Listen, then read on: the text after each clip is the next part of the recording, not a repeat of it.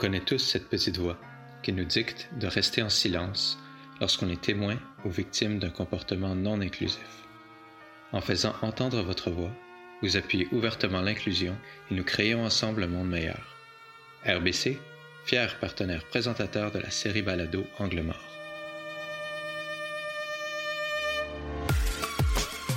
Bienvenue à ce troisième épisode d'Angle Mort.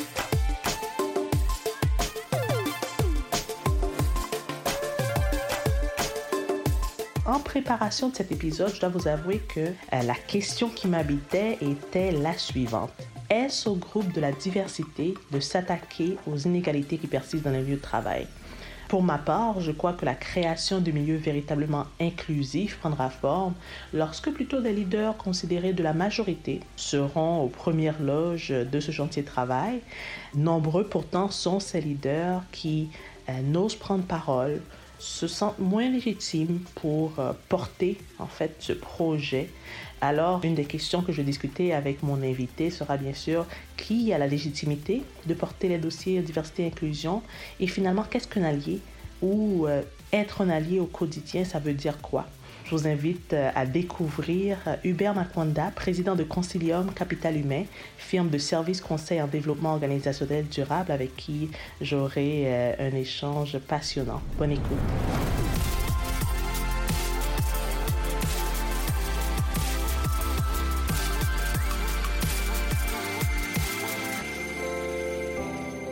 Bonjour Hubert, très heureuse euh, de vous avoir avec nous. Merci d'avoir accepté l'invitation d'Angle Mort. Merci bien, merci pour cette invitation également. Hubert, avant de commencer, est-ce que vous pouvez, s'il vous plaît, euh, vous présenter? Oui, je suis euh, président fondateur de cabinet conseil Concilium Capital Humain, qui est depuis 2011, qui a été euh, fondé, mis en forme dans sa forme actuelle. Nous offrons des services euh, aux organisations d'accompagnement au niveau de développement organisationnel et aussi pour tout ce qui touche la gestion inclusive de la diversité et aussi la formation sur mesure pour les cadres et un milieu de travail. Dans mes heures aussi, je suis euh, chargé de cours euh, et accompagnateur coach à l'ENAP, École nationale d'administration publique, où j'enseigne entre autres le leadership transformationnel et accompagne les cadres intermédiaires et supérieurs. Excellent, merci de cette introduction. En fait, ça met aussi la table sur une des raisons pour laquelle je voulais euh, discuter avec vous et, et, vous avoir sur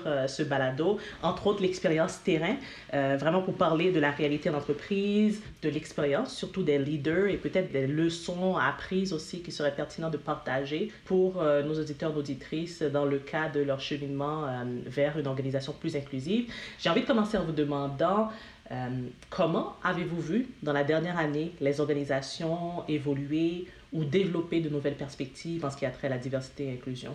Euh, j'ai la chance d'évoluer dans des milieux très diversifiés. Donc, on a des clients qui, qui s'appartent des grandes institutions publiques et privées comme institutions financières ou également manufacturières, PME. Je suis moi-même impliqué aussi au, au, CA, au Conseil d'administration de la Chambre de commerce de Laval, où j'ai accompagné, j'accompagne encore plusieurs dirigeants et organisations. Euh, la crise qui a amené aussi énormément de créativité dans les organisations.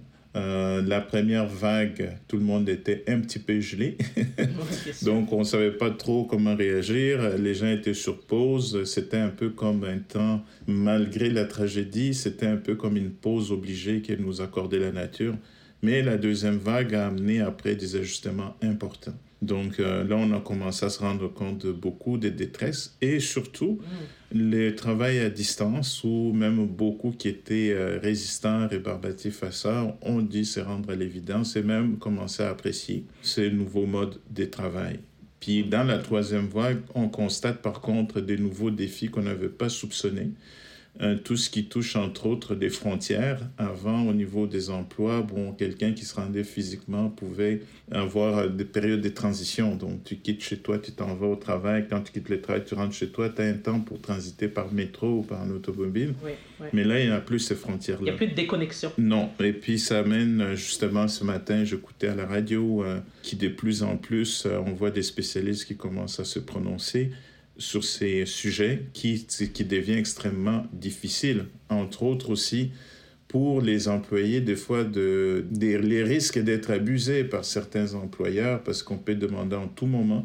Donc, les heures supplémentaires quand tu étais au bureau, mais ça, on pouvait le constater que tu restes 2-3 heures de plus. Mais là, chez vous, le soir ou le week-end, même si tu travailles, c'est dur à, de justifier auprès de l'employeur que j'ai fait 3-4 heures d'heures supplémentaires, donc c'est du temps gratis un peu pour euh, l'employeur. Ça amène des déséquilibres euh, certains, malgré qu'il y a quand même beaucoup d'avantages, mais il y a aussi des déséquilibres. C'est un autre ajustement qui est en cours actuellement. Et dans, parmi tous ces chamboulements, réadaptations, on va se dire aussi des fois détresse, même clairement, on, voit, on a vu des pics au niveau euh, des enjeux liés à la santé mentale le dossier de la diversité et inclusion, lui, a, évolué comment à travers tout ça? Paradoxalement, c'est un de crise qui a coïncidé également avec des incidents critiques aux États-Unis, dont la mort de George Floyd a été l'élément marquant ou le point de bascule, si on peut dire.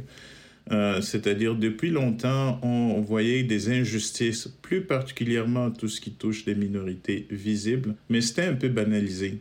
Heureusement, nous vivons dans le temps de médias sociaux où les images parlent davantage que des fois des, des voix ou des textes.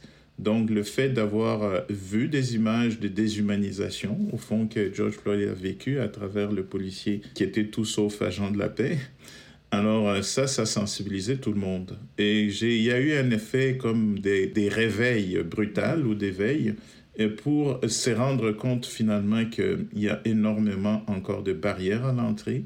On vivait avant la pénurie les grands, grands défis de pénurie de main-d'œuvre ici, donc avant la pandémie, je vais dire. Et là, on s'est rendu compte qu'il y avait quand même des main-d'œuvre disponibles, mais qui étaient euh, pas utilisées ou sous-utilisées ou même pas accessibles, euh, des fois, volontairement ou involontairement, mais on s'est rendu compte à l'évidence qu'il y a encore beaucoup de barrières à l'entrée qu'il faut lever. Et par rapport à la diversité dans toutes ses formes, et plus particulièrement pour tout ce qui touche les minorités visibles. Que pensez-vous que les, leaders, ont, je veux dire, quand je parle de leaders, vraiment les, les, dirigeants, dirigeantes, en fait, à la base de nos organisations, qu'ont-ils appris ou retenu de cette dernière année en termes de, euh, oui, gestion de personnes, mais surtout gestion de, euh, du dossier de la diversité et inclusion? Je vois un peu de tout. Euh, je vois malheureusement encore certains milieux qui l'abordent uniquement comme un enjeu ressources humaines purement ou des dotations.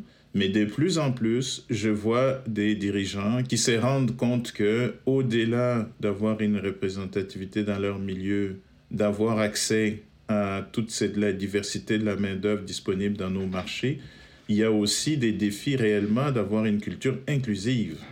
Donc, dans la culture inclusive, j'entends par là d'autres minorités silencieuses qui sont présentes dans les organisations, que ce soit par l'identité sexuelle, l'orientation ou même la représentativité des femmes qui, la plupart du temps, sont majoritaires en termes de nombre, mais qui participent peu dans des décisions. Donc, on se rend compte finalement qu'on est tout sauf des milieux inclusifs. Et dans ce sens-là, d'ailleurs, nous avons développé un outil baromètre qu'on appelle pour euh, des organisations qui désirent euh, voir les niveaux d'inclusion de leur milieu, de le mesurer concrètement à l'aide d'un questionnaire en ligne qui prend juste une quinzaine de minutes, mais qui permet justement de voir est-ce qu'on a les politiques, nos politiques favorisent l'inclusion, est-ce qu'on a une culture inclusive, est-ce qu'on a des pratiques de gestion qui favorisent euh, aussi l'inclusion, ou est-ce que nos gestionnaires sont équipés pour pouvoir euh, gérer de façon inclusive. Je pense que c'est la question clé au niveau euh, des gestionnaires, forcément, parce que les gestionnaires, clairement, ils sont aussi face à face de plus avec les groupes d'employés. C'est eux qui sont en charge, eux, elles, qui sont en charge de, de, mettre en place les orientations et de faire vivre au quotidien, en fait, la, la, vision de l'entreprise ou la vision d'entreprise, d'une culture inclusive de cette entreprise-là, certainement. Une question que j'ai envie de vous poser, parce que c'est un phénomène que moi-même, j'ai observé aussi à travers euh, mes différentes interventions en entreprise ou avec des leaders, euh, il y a beaucoup, étonnamment en fait, il y, a, encore beaucoup qui, même si les organisations ou leurs organisations prennent des actions ou même prennent des positions en faveur de la diversité et l'inclusion, il y a encore un bon nombre, et, je l'observe, d'hommes leaders autant que de femmes leaders, qui n'osent prendre parole sur, euh, par rapport à ce débat, à ce sujet. On dirait qu'il y a une sorte de gêne, une sorte de sentiment d'imposteur. On l'a nommé même certaines fois, euh, ce sentiment-là, lorsqu'il est temps de parler de diversité et inclusion. Donc là, qu'on parle de dossiers de parité, donc la place des femmes, ou encore euh, lorsqu'il s'agit justement de sujets liés à, des groupes ethnoculturels, d'où vient ce sentiment selon vous? Il y a des sentiments un peu particuliers qui est un peu, je dirais, un genre d'ambivalence. Euh, qu'on n'arrive pas toujours à, bien gérer ça. Euh, au point qu'il y a une série d'ailleurs de, des réflexions que j'ai commencé avec euh, des groupes d'amis pour sur la dualité au niveau de, managérial. Ces sujets-là, je peux les comparer par exemple au leadership féminin, ou qui me, dans lequel je me sens très très concerné. Bon, c'est une, bien sûr, le groupement des femmes euh, leaders s'implique beaucoup pour sensibiliser par rapport à ça, mais c'est un sujet qui touche tout le monde. Comme la diversité doit concerner tout le monde. Là, la personne, on joue souvent sur la notion de crédibilité, de dire que si tu es une personne minoritaire comme de la communauté LGBTQ ou minorité visible, c'est toi qui es le plus indiqué pour en parler. Et moi, je ne suis pas tout à fait d'accord par rapport à ça. Je suis 100% aligné avec vous. Parce que je trouve, je trouve c'est réduire euh, les sujets. Au fond, pour moi, partout où il y a déshumanisation, tout être humain qui se sent interpellé, qui a le pouvoir d'influence, c'est lui qui serait, qui devrait être le mieux placé pour parler. Donc, même si la personne fait partie des victimes, mettons, qui souffrent de cette cause-là, ça ne veut pas nécessairement dire qu'il est la personne la plus habile, la mieux habilitée pour parler de la cause et même qui a le pouvoir d'influence nécessaire qui souvent nécessite les changements pour que les changements adviennent, il faut aussi avoir les outils pour pouvoir provoquer ces changements. Donc, et les personnes qui ont la position de pouvoir ou d'influence devraient aussi agir. Ils ont la légitimité nécessaire. Je pense que pour moi, le premier critère doit être la conviction nécessaire. Donc, il faut être convaincu sur la cause et aussi avoir les moyens nécessaires pour pouvoir apporter l'influence requise pour euh, faire évoluer la situation. Donc, c'est sûr que tout le monde, à ces niveaux-là, c'est un leadership partagé. Donc, le plus qu'il y a des personnes qui vont porter cette cause-là et qui vont se sentir concernées, plus la cause va évoluer vite parce qu'il s'agit avant tout, on travaille tous de, sur le point commun de développer des milieux de travail et une société qui est plus humaine et des milieux de travail qui soient le plus inclusifs possible, parce que c'est tout le monde qui va être gagnant. Parce qu'un milieu qui est plus inclusif, c'est un milieu souvent qui va libérer la créativité. Parce que si tu as des gens qui ne pensent pas comme toi, tu es forcément obligé de, de débattre un peu plus, puis de trouver des fois des voies inconnues qu'on n'aurait pas soupçonnées. Parce que quand plus le milieu est homogène, plus on va rester toujours en circuit fermé.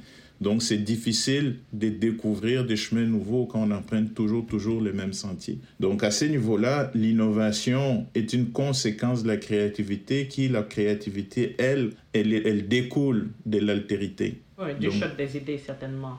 Voilà, exactement. Ces, leaders, c'est clair, c'est compréhensible, ces leaders, ils, elles sont autour de la table, ils ont l'influence nécessaire pour changer les choses et vraiment avoir un impact. Mais la réalité reste, pour revenir justement à la question au niveau du syndrome d'imposteur, qu'on dirait qu'il y a un sentiment d'illégitimité pour parler être les premiers ou être ceux en fait à porter vraiment ces projets-là. Qu'est-ce que vous auriez à leur dire dans ce genre de cas? Mais ça dépend. C'est-à-dire que si aujourd'hui je parle d'une personne, par exemple, qui est victime ou bien qui, qui souffre, mettons, d'une quelconque injustice. Je prends l'exemple, par exemple, au niveau euh, des, des, enfants ou abusés et tout ça. Bien sûr que faire entendre l'enfant qui est abusé peut être euh, très sensible. On va chercher un certain type de légitimité ou on va chercher les témoignages. Ça, c'est une chose. Avoir des témoins qui vivent de l'injustice, c'est une chose.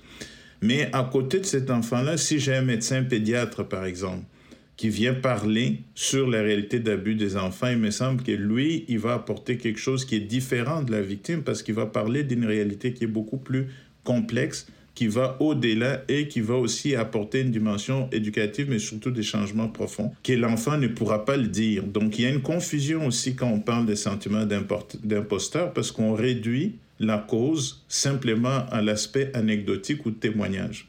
Donc pour moi, la personne qui est légitime, avant tout, une personne, il faut d'abord être convaincu et vouloir apporter un changement. Mhm. À partir de moment et avoir les moyens pour se faire, dès qu'on a ces éléments-là réunis, on est légitimé de le faire. Mhm. C'est parce que on travaille d'abord pour une cause commune et ça doit aller au-delà des individus. On parle ici d'un devenir meilleur, d'un bien commun qu'on doit préserver. Donc, une chef d'entreprise ou euh, une personne quelconque qui est leader dans son milieu, puis qui constate que ce n'est pas normal que, par exemple, que dans son environnement de travail, il y a 80% d'effectifs féminins et dans les décisions, tu n'as même pas 10 ou 15%. Et dans les 10-15%, ils ont à peine de voix. Et que le conseil d'administration, il n'y a même pas de femmes. Puis que la plupart du temps, des décisions importantes se prennent au camp de pêche ou au camp de chasse. Ça ne va pas là.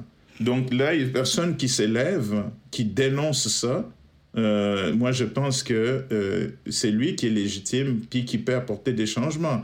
Donc, même si les victimes dans ces cas-là, c'est des groupes de femmes, mais les PDG de l'organisation, si c'est un homme qui se lève et qui dit ça, qui lève ta tête, qui dit il faut prendre des moyens pour forcer la main quelque part, pour faire la promotion et donner une chance égale aux femmes de se faire valoir, il est plus légitime que, mettons, un groupe de femmes qui vont sortir qui, aussi valides soient-elles pour dénoncer la situation, mais c'est la conjugaison des efforts qui vont amener une différence. Moi, je ne pense pas que ça n'appartient qu'à une catégorie de personnes, mais il s'agit d'un collectif. Pour moi, c'est un leadership qui doit être partagé. Très bon point, merci de cette précision-là.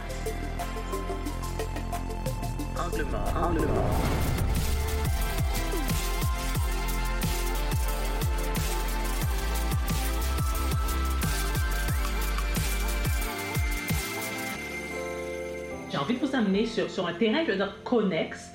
Euh, par rapport à, un terme qu'on entend de plus en plus, ou un rôle aussi qu'on peut émaner, qu'une personne soit dans une position de leadership ou non, qui est celui d'allié. Euh, comment définirez-vous en fait le, rôle d'allié? L'allié, ça, dépend. si je prends même euh, dans les sports ou dans, dans, quoi que ce soit, un allié, c'est la personne qui vient m'appuyer. Par exemple, moi, je suis passionné de football. Dans le football, on sait que quand on a, j'ai, j'ai eu la chance de, d'entraîner un peu, mon fils, quand il jouait, puis bon, mais là, il est à un niveau plus semi-professionnel, ça dépasse mes compétences. Mais ce qui me fascine, donc, dès que tu as un coéquipier, même si toi, tu es par exemple porteur de ballon, tu joues à l'offensive, mais que tu échappes les ballons, par exemple, automatiquement, tu deviens défenseur. Puis si tu, tu vois ton collègue plaquer, tout le monde vient plaquer. S'il faut être les 12 sur les joueurs qui portent le ballon, on va venir les 12. C'est ça être un allié, c'est une personne qui est solidaire, qui participe à l'action commune. Donc, je m'allie à toi pour une cause commune. Donc, dans ce sens-là, la différence pour moi, les grands défis d'ailleurs, c'est de travailler pour les buts communs. Regarder ensemble dans la même direction. Quand on regarde ensemble dans la même direction, on n'est plus aliénés même, je dirais, ou freinés par nos différences. Parce que on est plus, on est des alliés en ce moment-là. On est alliés pour une cause commune. Les grands défis, c'est parce qu'on passe trop de temps à se regarder en face. C'est sûr que quand je passe mon temps à te regarder en face, je vais toujours trouver quelque chose qui ne fait pas mon affaire. Mais il faut arrêter de se regarder face à face. Il faut regarder dans la même direction. Si on est dans la même direction, il n'y a plus de sexe, il n'y a plus d'âge, il n'y a plus de différentes ton identité, ton orientation ce n'est plus important parce qu'on marche ensemble vers la même direction. Et c'est là qu'on est des alliés. Pour moi, un allié, c'est une personne avec qui je, marche à côté de qui je marche pour un but commun. Et quand, on le rallie au, contexte justement de la diversité et inclusion, où on voit que les alliés, souvent, sont des personnes également qui ont, je ne vais pas dans une certaine position de, de leadership, mais qui ont peut-être une influence ou euh, une voix que euh, des personnes minorisées n'auraient pas forcément. Comment ce rôle s'interprète ou se joue comme collègue, comme gestionnaire au quotidien? Mais c'est un rôle qui se joue d'abord de sortir de l'indifférence parce que le, l'ennemi numéro un, c'est l'indifférence. Donc, euh, j'ai une petite anecdote à raconter. Quelqu'un qui, à un moment donné, un clochard qui était assis sur le trottoir, puis qui riait tout le monde qui passait par là. Il était tellement... il était mort des rires, comme on dit. Quelqu'un qui vient le voir, il dit, mais pourquoi tu ris autant chaque fois qu'il y a un passant? Mais il y avait une petite crevasse sur le trottoir, puis il y avait un caillou coincé là, puis tout le monde s'est buté là-dessus. Puis les gens maudissaient les petits cailloux, mais il dit, mais personne prend la peine de l'enlever pour le suivant. Tu vois Alors, c'est ça qu'on fait souvent. On est dans les milieux. Des fois, les réalités qui dérangent ou qui deviennent, c'est comme là, l'histoire des minorités, tout ça. Des fois, ça devient comme ces cailloux sur les trottoirs. Tout le monde s'ébute, mais personne ne prend la peine de l'enlever. Donc, pour moi, être allié, c'est se sentir concerné. Donc, c'est important que tout le monde qui se sent concerné, puis qui va mettre la main à la pâte pour, euh, pour pouvoir créer un environnement sain de travail pour avoir un, un milieu, écoute, c'est là qu'on passe le plus de temps, de notre temps de vie active. C'est avant tout un milieu de vie. C'est pas juste un milieu de travail. sais, on le réduit souvent. C'est un milieu de vie.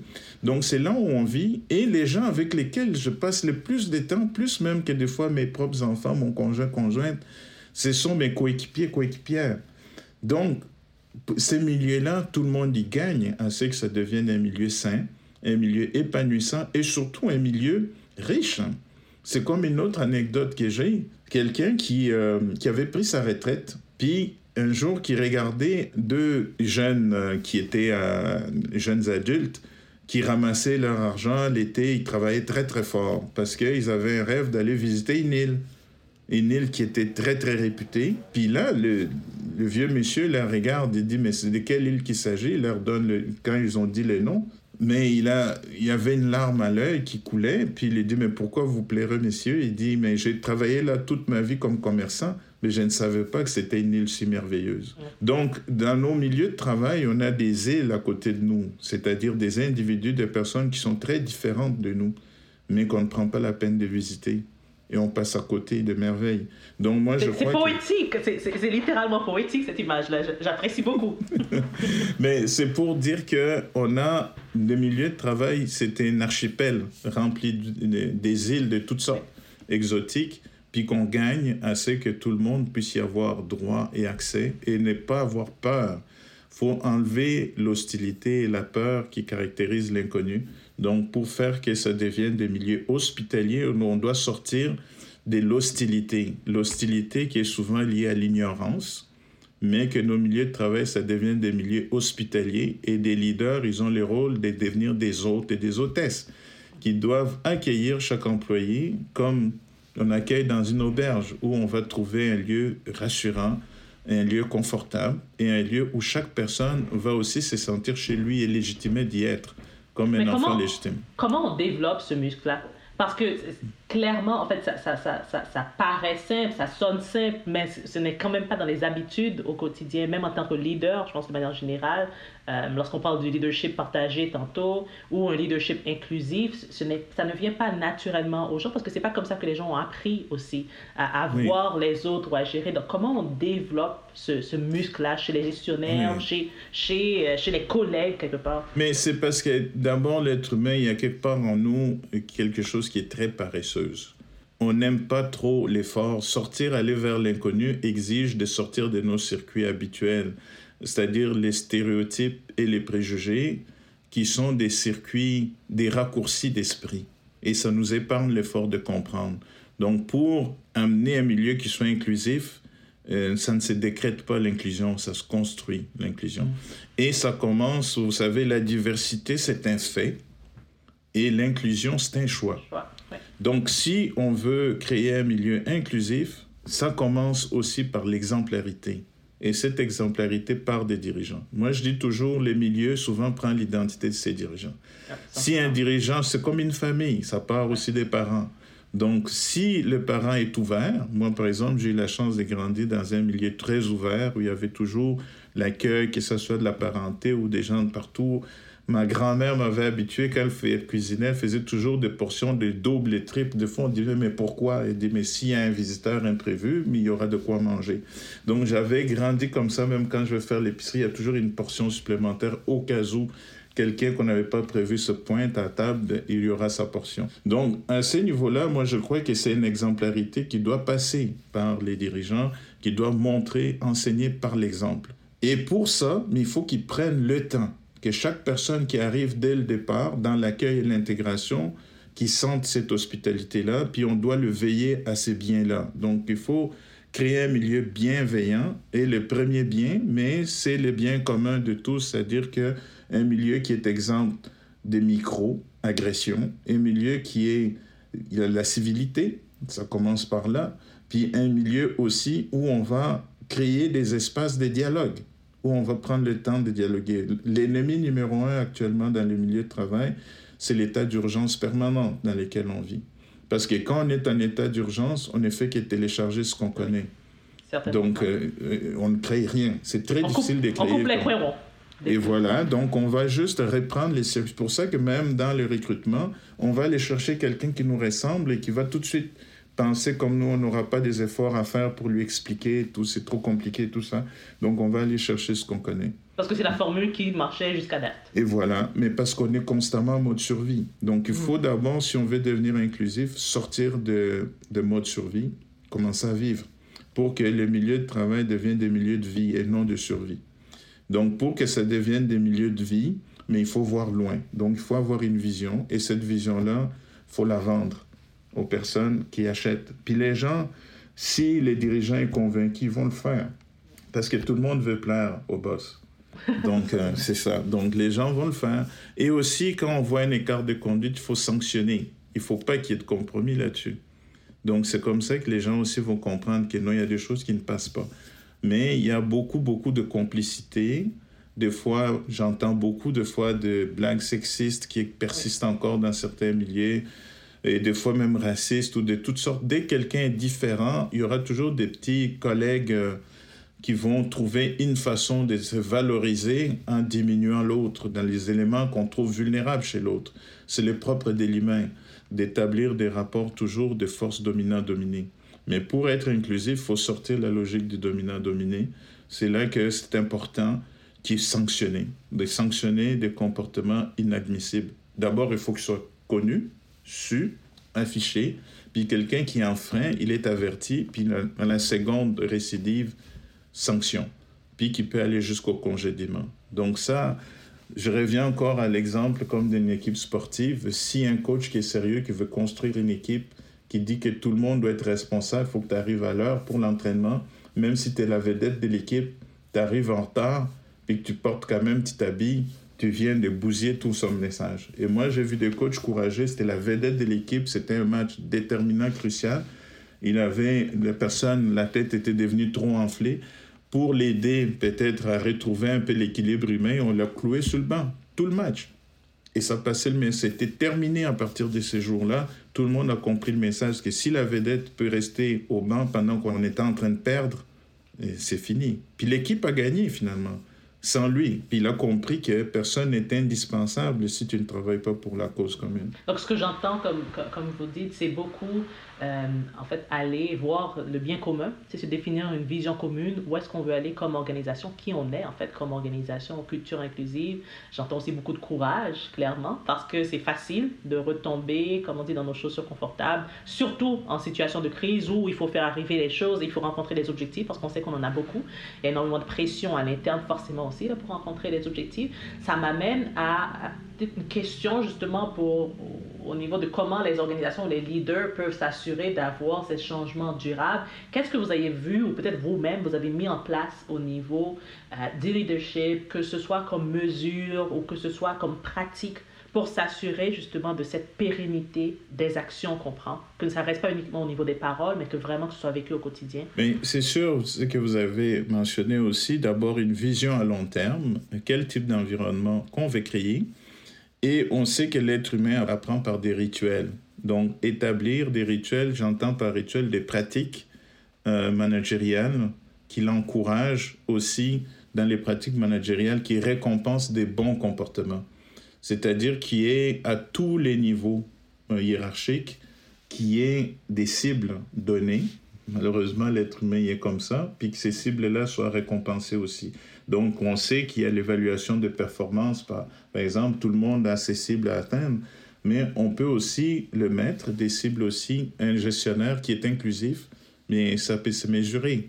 Donc, par sa capacité de, à reconnaître, à créer un environnement sain, à ne pas tolérer, il y a des indicateurs qui sont mesurables, qui peut l'intégrer aussi dans des cibles à atteindre comme environnement, puis qui soit évalué, puis régulièrement mettre aussi la mesure, puis du feedback. quelques exemples, avez-vous des exemples de, de, ces mesures-là, exemple pour un gestionnaire? Oui, pour un gestionnaire, par exemple, lors des sondages de mobilisation, on voit, on mesure et à toutes sortes de, de des indicateurs de mesure. De plus en plus, je vais recommander qu'on puisse intégrer des éléments d'inclusion. Donc, dans des comportements inclusifs, par exemple, au niveau du vocabulaire. Est-ce que les gestionnaires utilisent un vocabulaire euh, qui n'est pas exclusif, où quelqu'un peut se sentir peut-être euh, blessé ou froissé par rapport à ça? Est-ce que durant des rencontres, on assure, par exemple, de mettre des réunions à des moments qui soient favorables pour tout le monde? Par exemple, pour des, des jeunes mamans qui auraient une famille ou des choses comme ça, aux parents. Donc ça, ce sont des comportements inclusifs qui font qui sont des choses peut-être qui ont l'air petits comme ça quand alors les, la parole quand on accorde la parole est-ce qu'on s'assure que toutes les voix sont entendues par exemple? Puis aussi quand on va capter par exemple aller chercher du feedback euh, moi, je vais aller jusqu'à introduire les 360. Donc, l'évaluation 360 des gestionnaires, ça, ça décape. Il n'y en a pas beaucoup qui aiment ça. Mais est-ce que le gestionnaire est ouvert de recevoir aussi ces, euh, cette rétroaction Des rétroactions, puis qui ne cherche pas après qui a répondu quoi pour aller les réprimer. Donc, qui travaille à développer l'humilité comme qualité et compétence valorisée. Pas juste l'arrogance et la domination, puis aussi, quand, au niveau, par exemple, de la diversité euh, intergénérationnelle, donc au niveau de l'adaptation aussi des approches de gestion. Donc, par exemple, des, des, jeunes générations qui aiment ça, comprendre des choses, pourquoi on fait ça. Il y a beaucoup de gestionnaires qui vont donner juste des ordres sans expliquer, mais qui partagent l'information stratégique. Beaucoup, par exemple, l'information reste souvent bloquée au niveau intermédiaire, mais ça ne descend pas partout. D'ailleurs, les termes descendent faut le bannir, donc il ne circule pas. Donc il faut faire circuler l'information parce que on, on, est une osmose qui va créer l'osmose dans les milieux. Donc la communication, le plus de transparence possible dans l'information, faire confiance aussi droit à l'erreur. Donc permettre aux gens que de, pour devenir une organisation apprenante, donc une organisation qui donne une certaine marge de tolérance à des erreurs qui sont liées à l'apprentissage nécessaire, par exemple. Puis au niveau des promotions, de s'assurer que tout le monde a une chance égale dans la promotion, que ce n'est pas toujours les mêmes, mais que dans tous les paliers de l'organisation, ça reflète la population, mettons, euh, de, en général, et tout ça est représenté dans l'organisation. Il y a plein de critères comme ça qu'on peut mettre, qui sont mesurables et qui font en sorte que finalement, la performance et l'employeur des choix est une conséquence. Ce n'est pas une fin en soi. Mais quand on met toutes ces bonnes pratiques en place, mais va émerger une culture inclusive. La culture inclusive est une résultante, comme toute culture. Donc ça va émerger si on met en place des rituels qui permettent l'émergence des comportements qui vont éventuellement devenir des valeurs, donc des croyances collectives. Puis une fois qu'on atteint une masse critique des gens qui croient à ça et qui voient les bienfaits, c'est terminé. Naturel, oui, ça devient naturel, ça devient un réflexe. Exactement. Pour un peu conclure cette discussion-là, je pense qu'on pourrait rester des heures, mais certainement, euh, en fait, toute bonne chose a une fin, n'est-ce pas? J'aimerais vous demander quelles sont les erreurs, en fait, les, les, plus fréquentes que vous voyez sur le terrain et surtout comment nos auditeurs, nos auditrices, les gestionnaires, les personnes qui nous écoutent, qui ont à cœur de créer des cultures inclusives, comment ils peuvent en fait, prévenir ces faux pas ou ces erreurs-là? Mais la première erreur, c'est que pour, quand on parle de diversité, euh, malheureusement, d'abord, on la réduit juste à la diversité, par exemple, euh, ethnoculturelle. La diversité, elle est large. Elle est d'abord dans la façon de penser. Hein? Donc, c'est la première diversité qui est euh, ouvrir l'organisation à toutes les voix qui peuvent se faire entendre et des voix contraires puissent travailler ensemble aussi. Puis deuxièmement, celle qui est encore plus importante, c'est qu'on réduit aussi la notion de diversité à une question juste des ressources humaines et plus particulièrement des dotations pour combler des postes. Donc, et là, souvent, malheureusement, c'est beaucoup de postes d'entrée. Donc, quand on voit surtout dans des milieux comme manufacturiers ou des premières lignes, on va aller chercher une main-d'œuvre pour venir combler le volume, donc le manque de main-d'œuvre d'entrée. Et ça, c'est une grave erreur. Et puis, il y a aussi le plafond de verre. Donc, le fameux plafond de verre où les gens qui rentrent, des fois, une fois que tu rentres dans un poste et que tu dures moindrement une année ou deux, ça devient très difficile de sortir de là et de, de, te voir autrement et d'évoluer autrement. Donc, on doit, devrait d'abord en faire un enjeu organisationnel et l'intégrer aussi des enjeux de diversité dans le plan stratégique de l'entreprise. Puis avoir la même chose comme on va viser dans le core business, on a des cibles importantes comme des nouveaux marchés à développer, on a par exemple améliorer les climats, améliorer l'image ici, mais la diversité devrait figurer, si ce n'est pas déjà le cas, faire partie des enjeux stratégiques de l'organisation. Et qui dit enjeu stratégique, ça veut dire aussi un budget conséquent. Puis aussi avoir un porteur qui est imputable et autant que possible qu'il soit de la haute direction, qui est quelqu'un qui doit répondre aussi des gestes de ça. Donc si on est sérieux, on devrait le faire partie, que ce soit transversal aussi. Donc pas uniquement euh, limité aux fonctions de soutien comme des ressources humaines, mais que ça rentre aussi dans le core business avec des cibles très précises.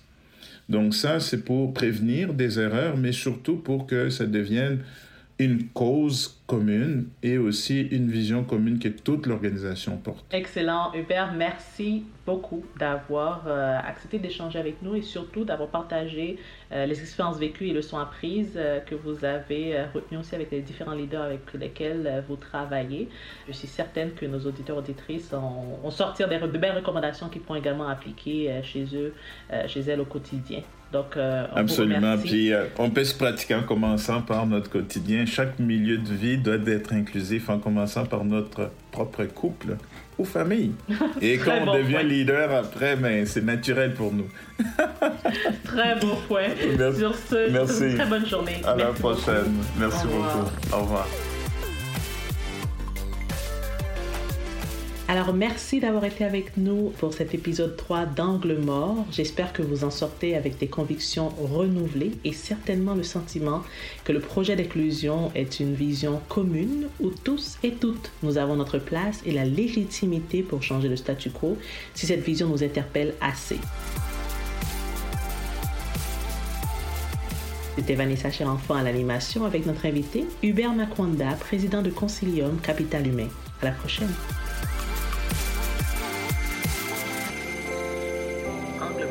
れば。